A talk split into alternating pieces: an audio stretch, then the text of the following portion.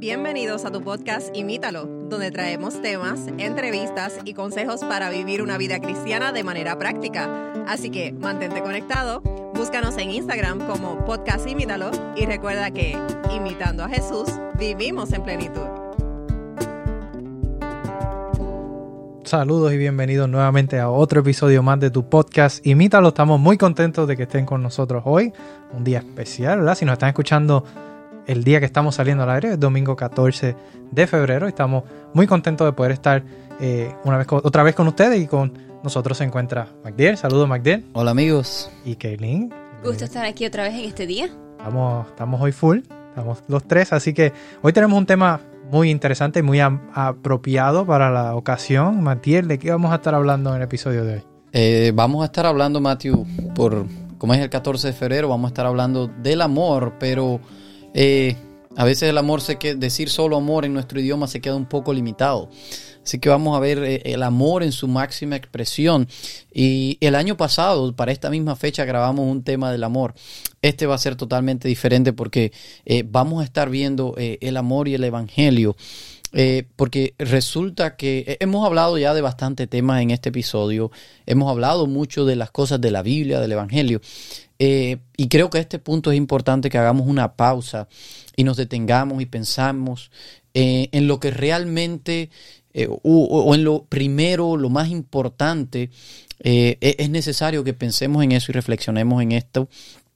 Y, qué es lo principal. Entonces necesitamos volver a lo, a lo sencillo, a lo simple del Evangelio, a, a, lo principal. Y eso fue precisamente la pregunta que le hicieron a Jesús en Marcos 12, 29 cuando Jesús estaba eh, ahí con los fariseos, esa fue la pregunta, que cuál, es, cuál es el mandamiento más importante, qué es lo principal, y lo que vamos a estar viendo es esa respuesta eh, que Jesús le da. Así que eh, quizás ya entrándonos en el tema, dándole un poquito del contexto, Jesús está entre los fariseos y los saduceos y ellos están discutiendo, tratan obviamente de probar a Jesús, de cuestionarlo, ustedes saben como siempre ellos estaban con Jesús. Eh, y resulta que Jesús les respondía bien. Entonces, buscando ya una última pregunta. A ver, bueno, de hecho no fue la última, pero les invito a que ustedes lo lean en Marcos 12. Está bien interesante. Pero les preguntan nuevamente a Jesús, eh, ¿cuál es el mandamiento más importante? ¿Cuál es el primer mandamiento? Y Jesús les responde quizás como ellos querían, eh, quizás lo que, lo que más ellos deseaban. Así que si Mati nos puede leer la, la porción bíblica. Sí, Jesús le contestó, el mandamiento más importante es, escucha, oh Israel, el Señor nuestro Dios es único. Ama al Señor tu Dios con todo tu corazón, con toda tu alma, con toda tu mente y con todas tus fuerzas. Y el segundo mandamiento es igualmente importante. Ama a tu prójimo como a ti mismo. Ningún otro mandamiento es más importante que estos. Wow.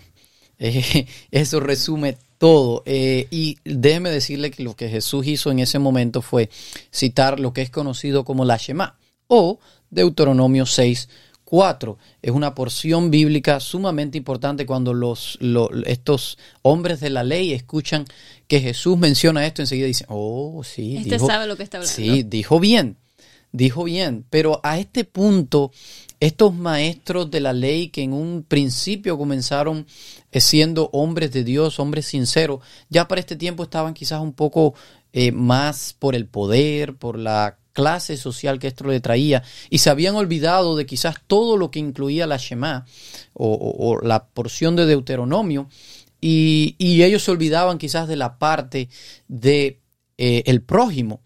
Y por eso Jesús se la tiene que, porque eh, en Deuteronomio 6, 4 al 5 no menciona específicamente, eh, escuetamente así no dice al prójimo, aunque está implícito, pero en otros textos del Antiguo Testamento sí lo vemos, pero él, él, se, él se lo recuerda. Exacto, sí, que en el Antiguo Testamento hay otros versículos que sí mencionan el amor al prójimo también. En otros los dice, literalmente, por eso Jesús se lo dice, y esta es la parte en donde ellos quizás le choca un poco, pero Jesús lo que estaba era citando este texto.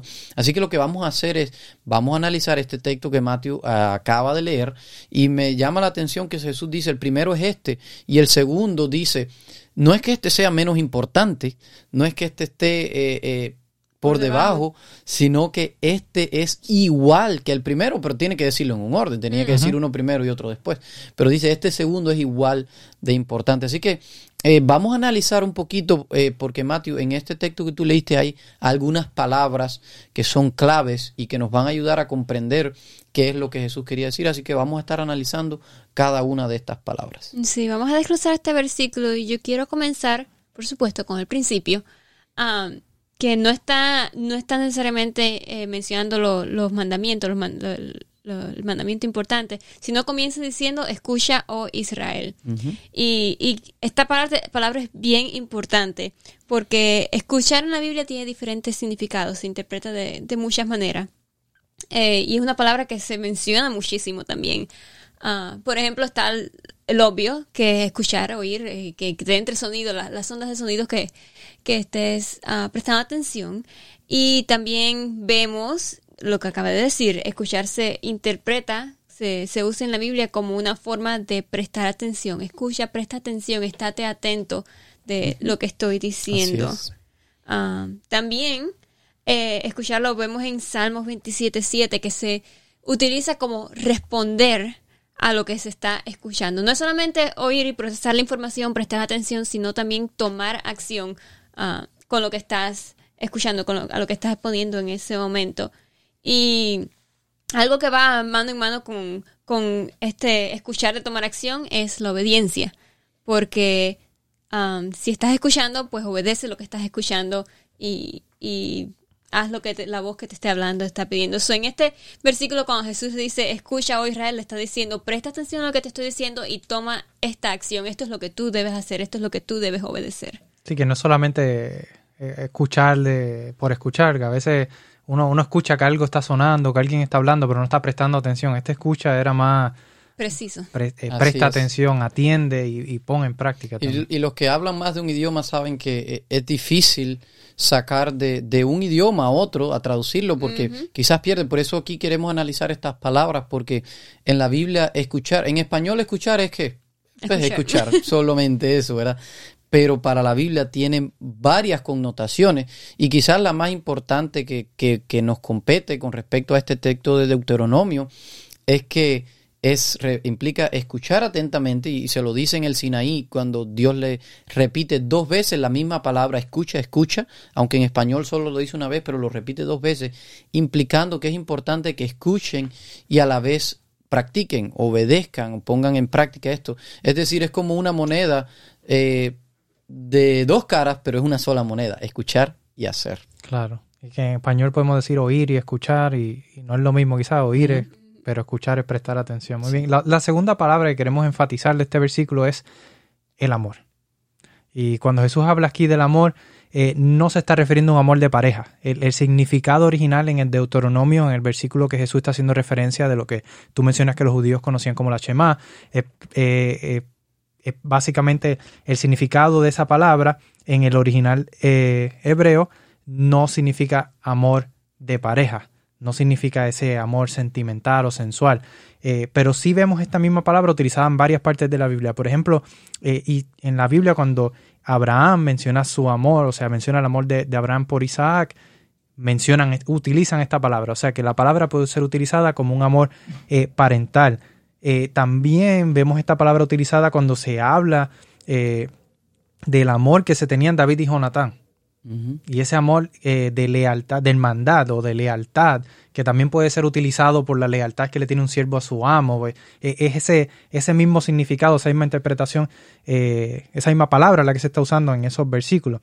También se utiliza en Deuteronomio 7, 7 que dice, el Señor no te dijo, no te dio su amor ni te eligió porque eras una nación más numerosa que las otras naciones, pues tú eras la más pequeña de todas. Cuando dice que Jesús no te dio su amor, eh, esa palabra amor, eh, otras versiones dicen se encariñó contigo porque te amas. Esa palabra eh, de amor o de cariño que se está refiriendo ahí es la misma que Jesús está utilizando o que se escribe en el, en el libro de Deuteronomio.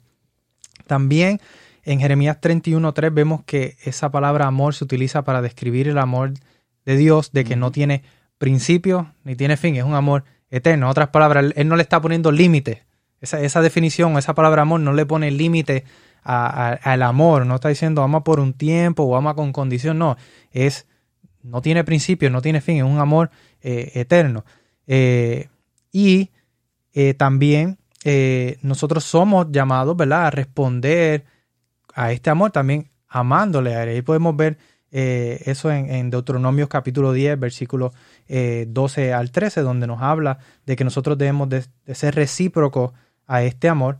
Y también hablábamos ahorita. Si quieres, quieres que te lea el Sí, versículo. por de- favor. Dice, y ahora Israel, ¿qué quiere el Señor tu Dios de ti? Solo requiere que temas al Señor tu Dios y que vivas de la manera que le agrada a Él y que lo ames y lo sirvas con todo tu corazón y con toda tu alma. Nuevamente aquí está decir, repitiendo esas palabras. Que, y utiliza la palabra de amor de, para que lo ames y lo sea recíproco O sea, con ese es amor que, que Él te está espera. dando. Exacto, es lo que Él espera de nosotros.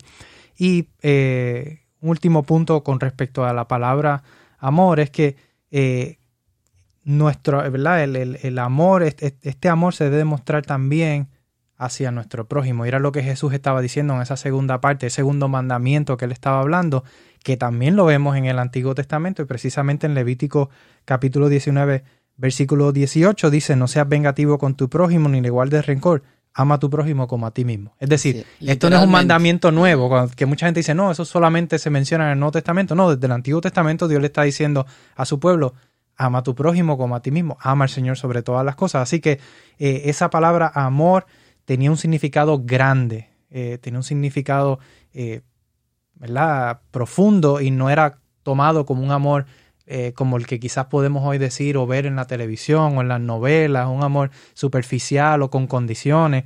No, era un amor incondicional. un amor- tienes que, es- ese amor era, era un amor profundo, un amor de lealtad, un amor recíproco. Y otra palabra que se menciona también allí es amar al Señor. Cuando dices le- que ames al Señor, ¿qué Señor se A está mí me, me refiriendo? gustaría, Mateo, antes de pasar al amor, Ajá. quizás a- antes de pasar a la siguiente palabra, eh, porque necesitamos ir reflexionando en cada una de estas palabras. Y, y es importante que, es que hay, hay veces que se podemos decir, bueno, eh, sí, yo amo a Dios, y lo en realidad lo que solo el versículo dice amo a Dios y nada más. Pero es que Juan, primera de Juan nos dice claro, es que dice, Juan dice, ¿cómo tú puedes decir que amas a Dios a quien no has visto, pero no amas a tu hermano a que, ves, que ves todos los días? Es decir, que nosotros no podemos decir, y hay personas que dicen, bueno, yo sí amo a Dios, yo soy cristiano, muy bueno, pero estamos viendo que se está peleando con las personas, que no tiene buenas relaciones. Es decir, que lo que me está diciendo el texto a mí es que es imposible que yo ame a Dios verdaderamente y, y no ame a mi hermano. Yo creo que Dios es intencional en todo y Jesús cuando menciona ese versículo lo puso en ese orden porque obviamente Dios va por encima de todas las cosas, pero también porque ese amor a Dios se refleja, Se refleja, en todas las áreas de nuestra vida. No solamente es un amor egoísta que se queda en Dios, no, cuando Dios entra en nuestras vidas y pone en nosotros ese amor, nosotros lo vamos a ver reflejado hacia nuestro prójimo Así también.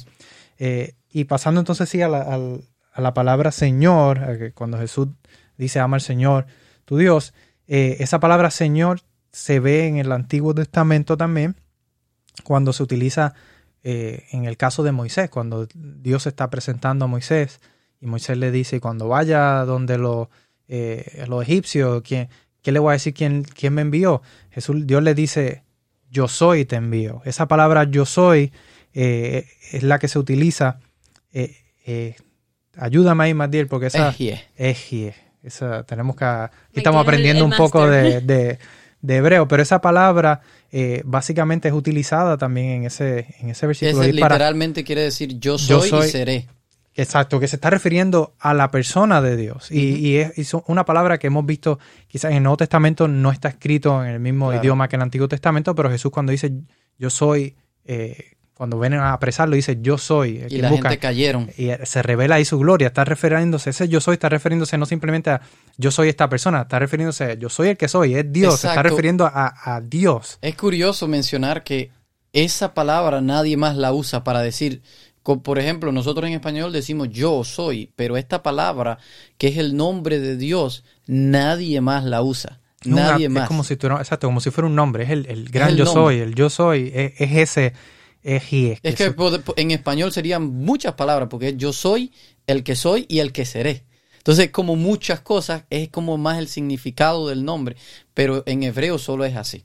Claro, incluso cuando Moisés se presenta ante el faraón, él no, él no utiliza esta palabra para Claro, referirse a Dios, porque él no puede decir yo soy, pues no está refiriendo, a- no se Al está mismo. refiriendo a sí mismo como Dios, sino que lo utiliza Yahweh, que ahí es donde entonces él dice ya más conocida. que, que es la que exacto más popularmente conocida que en la Biblia para referirse a, a Dios, pero en segunda persona, digamos, no de, de- refiriéndose a él como señalando a, a Dios fue el que me envió, el, el gran yo soy me envió, pero no refiriéndose a él mismo, usando la expresión eh, o esa palabra de que se traduce en el original como eje. Así que es esa palabra Señor tenía significado de, de Dios, completamente Dios. Muy bien, entonces moviéndonos hacia la siguiente palabra, eh, eh, la siguiente palabra que importante de este texto de Deuteronomio es eh, corazón, porque dice, el texto va, pues oye, oh Israel, ama al Señor tu Dios con todo tu corazón. Entonces la palabra que vamos a analizar es corazón y nosotros sabemos que el corazón en las culturas antiguas tenía muchas connotaciones. Para el pueblo de Israel, el corazón sí ellos lo veían como eh, eh, el centro de la vida, lo veían como el órgano que eh, en realidad sostiene la vida. Pero no solamente como eso, porque ellos no tenían concepto del cerebro. Es decir, que para ellos del corazón, aparte de emanar la vida, aparte de ser eso que sostenía la vida, para ellos, ellos dividían, podemos, podemos decirlo así, imagínense un corazón dividido en cuatro. Lo, físico, la parte física, porque de ahí eh, mana la vida, de, eso es, el centro de la vida, pero como tal físico, pero también lo intelectual. El- en- encontramos muchos textos en la Biblia donde se menciona eh, al corazón como el lugar del intelecto, del conocimiento, del entendimiento, de discernir entre el bien y el mal. Eh, en Salomón también lo menciona como la sabiduría del corazón. Y así en varios lugares se menciona como algo, el corazón como algo intelectual también para el judío eh, tenía que ver con lo emocional. Eh, y vemos cuando Ana va al templo, ella eh, se dice que te- tenía, un, tenía su corazón con dolor. Eh, y no obviamente no estaba teniendo un infarto, sino se estaba refiriendo a que estaba sufriendo por no tener hijos. Eh, y de ahí que viene la frase que hoy en día usamos, viene precisamente de ahí, eh, de corazón roto, viene de eso. También se expresa en el corazón el gozo y todas las demás emociones. Jeremías 15, 16 habla de corazón gozoso. Así que de, del corazón también, eh, para el judío vienen también las emociones, lo físico, lo intelectual, las emociones, pero también las decisiones provienen del corazón. Y, y los deseos del corazón. Y nosotros vemos a David, dice que David tenía un deseo en su corazón y el deseo era construirle el- un templo a Dios y el profeta Natán le dice, cumple todos los deseos de tu corazón. Es decir, que hay cuatro dimensiones del corazón, físico, intelectual, emocional y también nuestras decisiones. Podemos decir que entonces básicamente con eso podemos concluir la que se está refiriendo ahí con corazón no es al órgano de que bombea la Exacto. sangre en nuestro cuerpo, sino nuestra mente, porque de ahí es donde viene el intelecto, Claro. de ahí es donde viene eh, ¿verdad? La- las emociones, eh, es decir, está, está haciendo una referencia Exacto. directa a nuestra... Quizás eh, en el texto no está hablando tanto del físico, aunque, en- aunque el israelita también entendía que el corazón era algo físico, pero sino que está hablando de todo prácticamente lo que nosotros hoy entendemos por cerebro, porque está hablando de lo intelectual, está hablando de, de- de las emociones, está hablando del conocimiento, de todo. Eso es con lo, con lo que debemos amar a Dios. Y vamos a llegar ahí más adelante. Eh, pero solamente quiero mencionarle algunos ejemplos. Por ejemplo, eh, Proverbios 4:23 dice Salomón, sobre todas las cosas, fíjate, sobre todo, no hay nada más para allá que eso. Guarda tu corazón porque de él mana la vida. Y obviamente no se estaba refiriendo porque de él bombea la sangre, sino porque del corazón o, o nosotros podemos decirle de nuestra mente viene, vi- viene todo, es la encargada de procesar todo. Así que sobre todo eh, procura que tu mente se mantenga sana. Eh, también Jeremías 17.9 dice que engañoso y perverso es el corazón. ¿Quién lo conocerá? Eh, en ese tiempo del profeta que dice esto, la gente estaba incluso sacrificando a sus hijos a, a dioses paganos. Entonces, para el profeta eso era algo...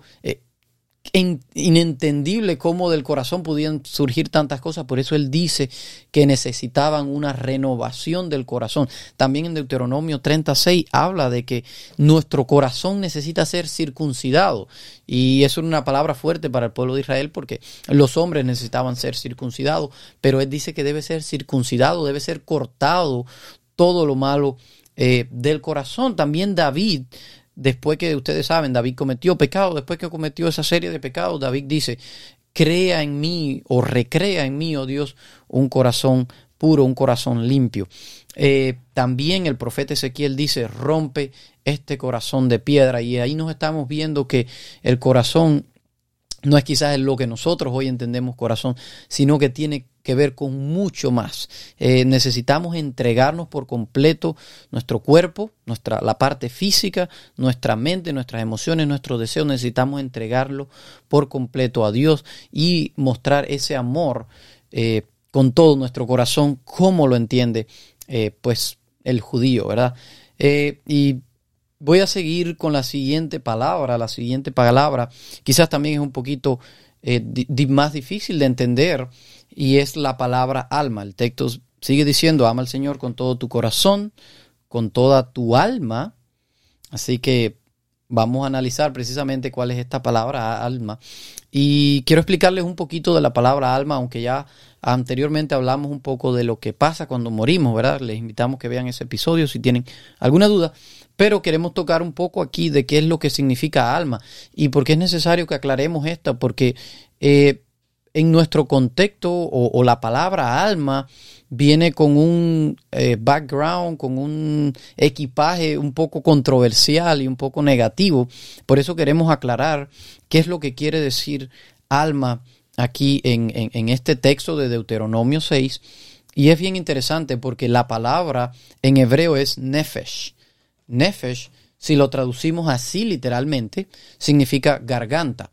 Eh, y así se usa en varios lugares. Y les voy a poner algunos ejemplos para que ustedes vean eh, cómo se usa en otras partes de la Biblia.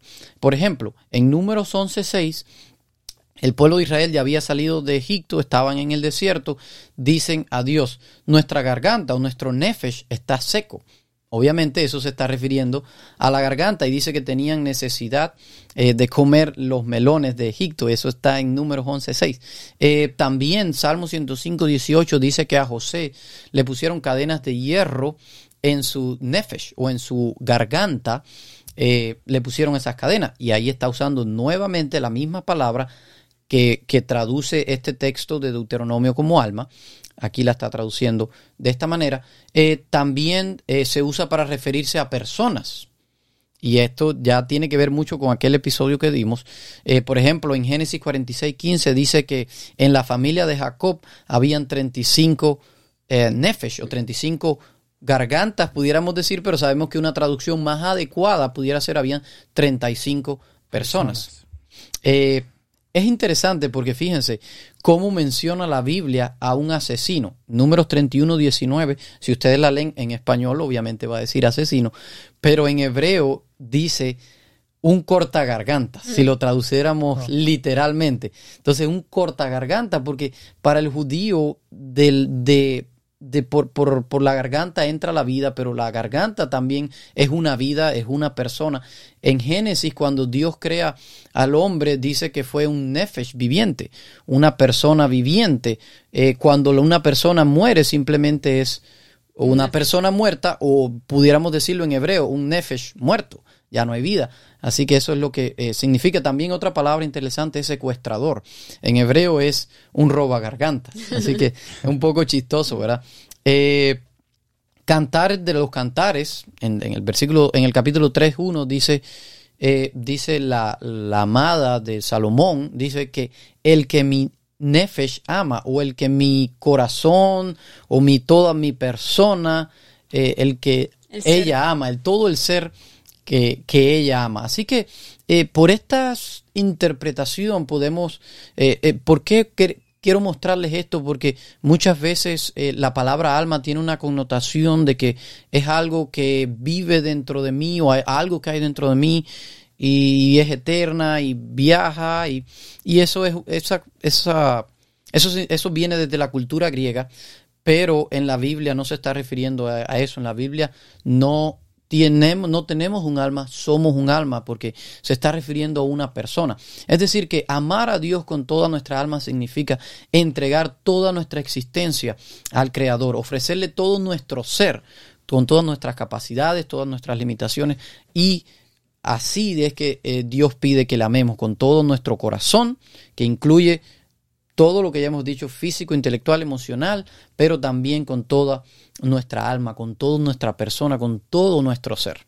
Y lo último que nos dice el versículo que, que utilicemos para amar al Señor es con toda nuestra fuerza. Ya tenemos corazón, alma. Vamos a ver fuerza. Fuerza es un poquito similar a alma también, porque la traducción literal del hebreo es diferente. Y vamos a ver si me sale la palabra maod. Maod es la palabra hebrea. Y esto significa mucho. Y en la Biblia vemos muchos, eh, valga la redundancia, Se repite vemos, mucho. vemos mucho que se usa la palabra maod um, como con este significado de mucho. Por ejemplo, en la creación de Dios, Y es bien interesante que Lynn, disculpa que te interrumpa, que lo traduce como fuerza, pero en ningún otro texto de la Biblia se traduce esta palabra como fuerza. Solo, Este es solo la aquí en menciona. Deuteronomio 6, solo ahí, porque la palabra no significa fuerza, significa, como tú bien dices, muy o mucho. I mean, la, la, la ag- aglomeración de mucho es fuerte. Ajá, sí, claro. sí. Ah, pero por ejemplo, en la creación, ah, como estaba diciendo, dice que estaba Maod bueno, estaba muy, muy bueno, o mucho bueno, si lo vendría a traducir así. Eh, en el diluvio también. Esta, eh, disculpa, en, en este punto es que eh, el día, Dios dice todos los días, estaba bueno, bueno, bueno, bueno, pero cuando llega el último día, que nosotros sabemos que en español dice muy bueno, Bueno en o, bueno en gran manera, es que entonces dice que estaba Maot bueno, muy bueno. Muy bueno, bastante bueno. Ah, eh, en el diluvio, ah, cuando se estaba, estaba hablando, describiendo de, de las lluvias, las aguas, ah, estaba diciendo que eran Maot, poderosas, son mucho, muy poderosas las aguas del diluvio. Um, y así vemos diferentes ejemplos de la Biblia. Caín y Abel, cuando está describiendo el, el- el enojo de Caín hacia su hermano, está diciendo que estaba muy enojado. Esa es la palabra que usa. Y bueno, también si seguimos en la historia de Caín, pues con mucha fuerza lo mató También. también. Um, y eh, yo escuché a un pastor diciendo que cuando Jesús en la Biblia pronuncia un nombre dos veces es porque tiene un propósito con ese nombre. Ah, cuando pronuncia dos veces esta palabra, eh, pues está intensificando ese sentimiento de mucho, de, de- de grandeza, de cantidad. Y, se usa dos veces, por ejemplo, en Génesis 30, 43, cuando está hablando de las riquezas de Jacob, está diciendo que él era Meod, no, Maod, Maod, que está diciendo que era muchísimo, muy rico. Y los espías que fueron a Jericó en números 14, 17, 14, 7, cuando están hablando de, de la ciudad, um, estaban hablando que era muy, muy bueno y usaron esa palabra ah, dos veces igual. Le O sea, estaban dando un énfasis. Sí, estaban haciéndolo más, más grande, más de lo que, de lo que era.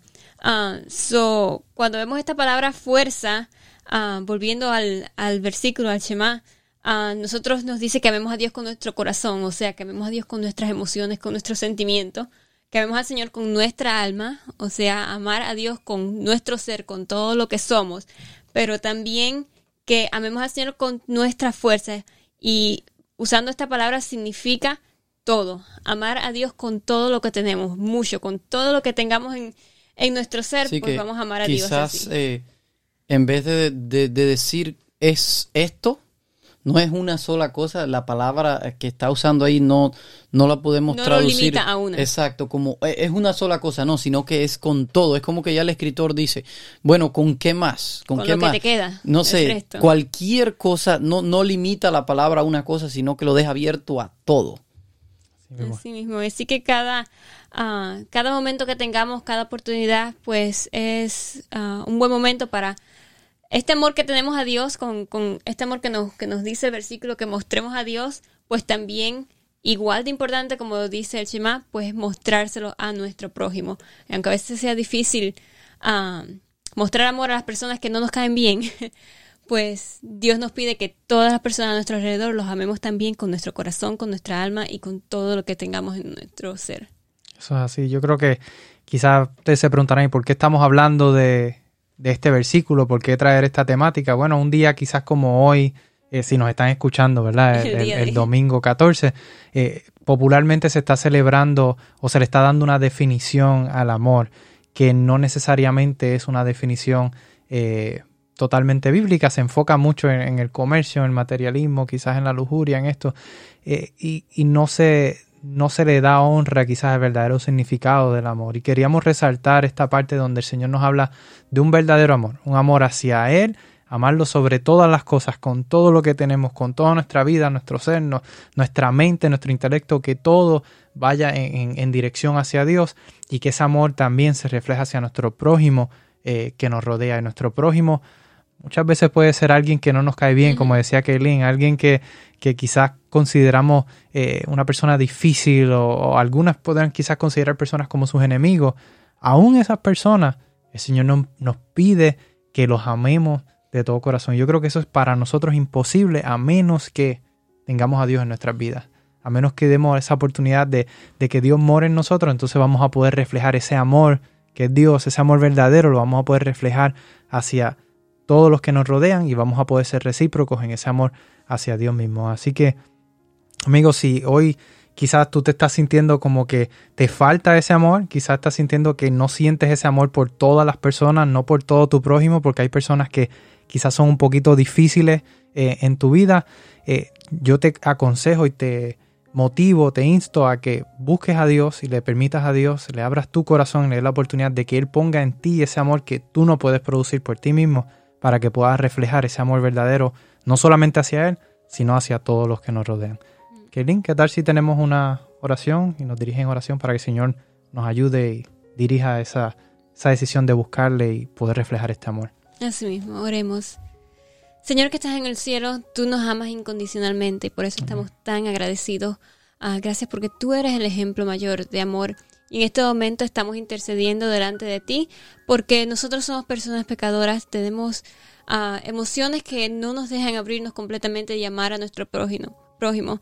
Te pedimos que en este momento tú llenes nuestros corazones de ese amor que tú tienes hacia nosotros. Ayúdanos a mostrar ese amor, a devolvértelo a ti cada día más y también a mostrar ese amor a las personas a nuestro alrededor porque nunca sabemos quién lo puede estar necesitando. Inclusive aquellas personas difíciles.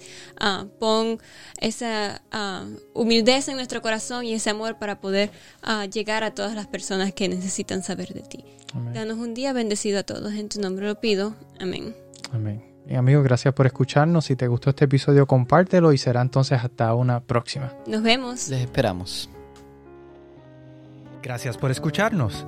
Envíanos tus preguntas y o sugerencias a través de Instagram a podcastimítalo o por correo electrónico a imítalo.wpssda.org.